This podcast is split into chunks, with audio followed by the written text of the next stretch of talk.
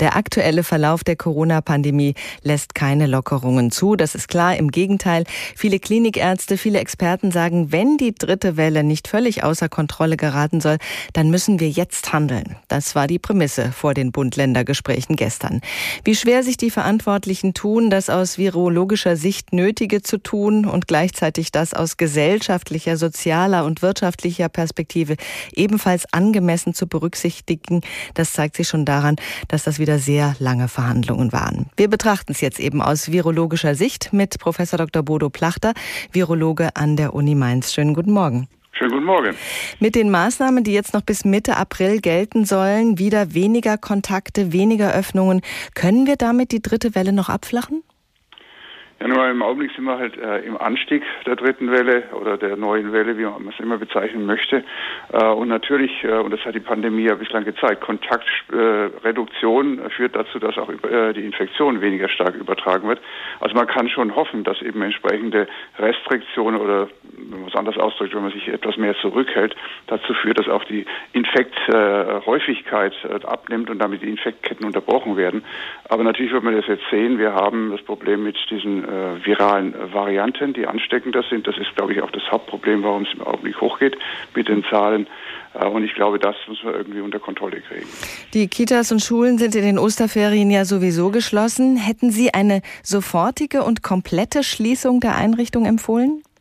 Naja, wir haben äh, rein aus wissenschaftlicher Sicht jetzt nicht wirklich die Daten, die zeigen würden, dass Schulen wirklich Hotspots waren. Äh, Schulen sind eigentlich ein sehr gut überwachbarer Bereich. Die haben äh, Hygienekonzepte.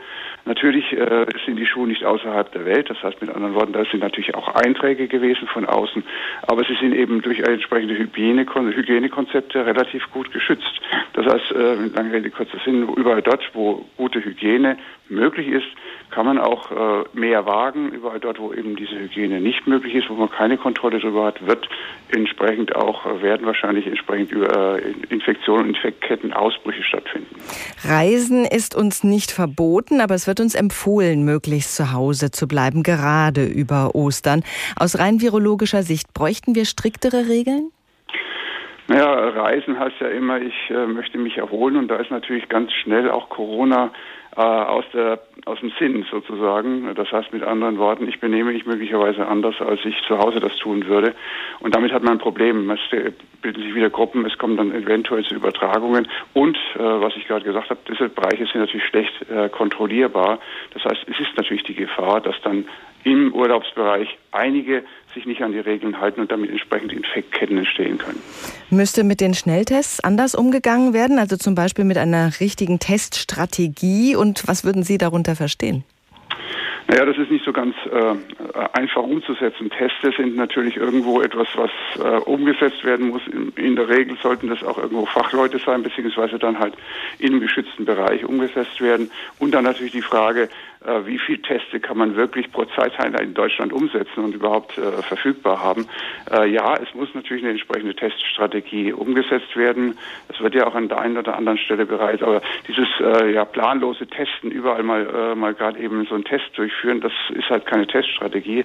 Man kann in den einzelnen Bereichen, also ich kann mir das vorstellen, wenn man sagt, okay, man möchte jetzt ein Theater wieder aufmachen mit geringer Besetzung, dass man dann vorher entsprechend testet. Das kann mir vorstellen.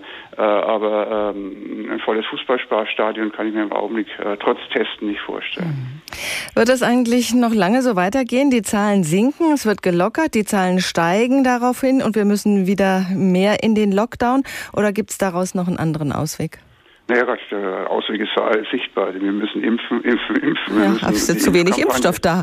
Ja, ja, klar, aber das ist im Prinzip das Ziel, was sein muss. Wir müssen möglichst schnell eben äh, einen erheblichen Anteil der Bevölkerung durchimpfen. Wir sehen ja auch schon einen Rückgang der Infektionszahlen in den älteren Bevölkerungsgruppen. Das heißt, es wirkt durchaus, diese Impfung. Äh, und das muss weitergehen, äh, damit wir eben auch die Zahlen in den Krankenhäusern stabilisieren. Äh, die Intensivmediziner haben bereits Bedenken, dass eben die Zahlen auch in den Intensivstationen wieder steigen werden. Und das tun sie auch schon leicht wieder.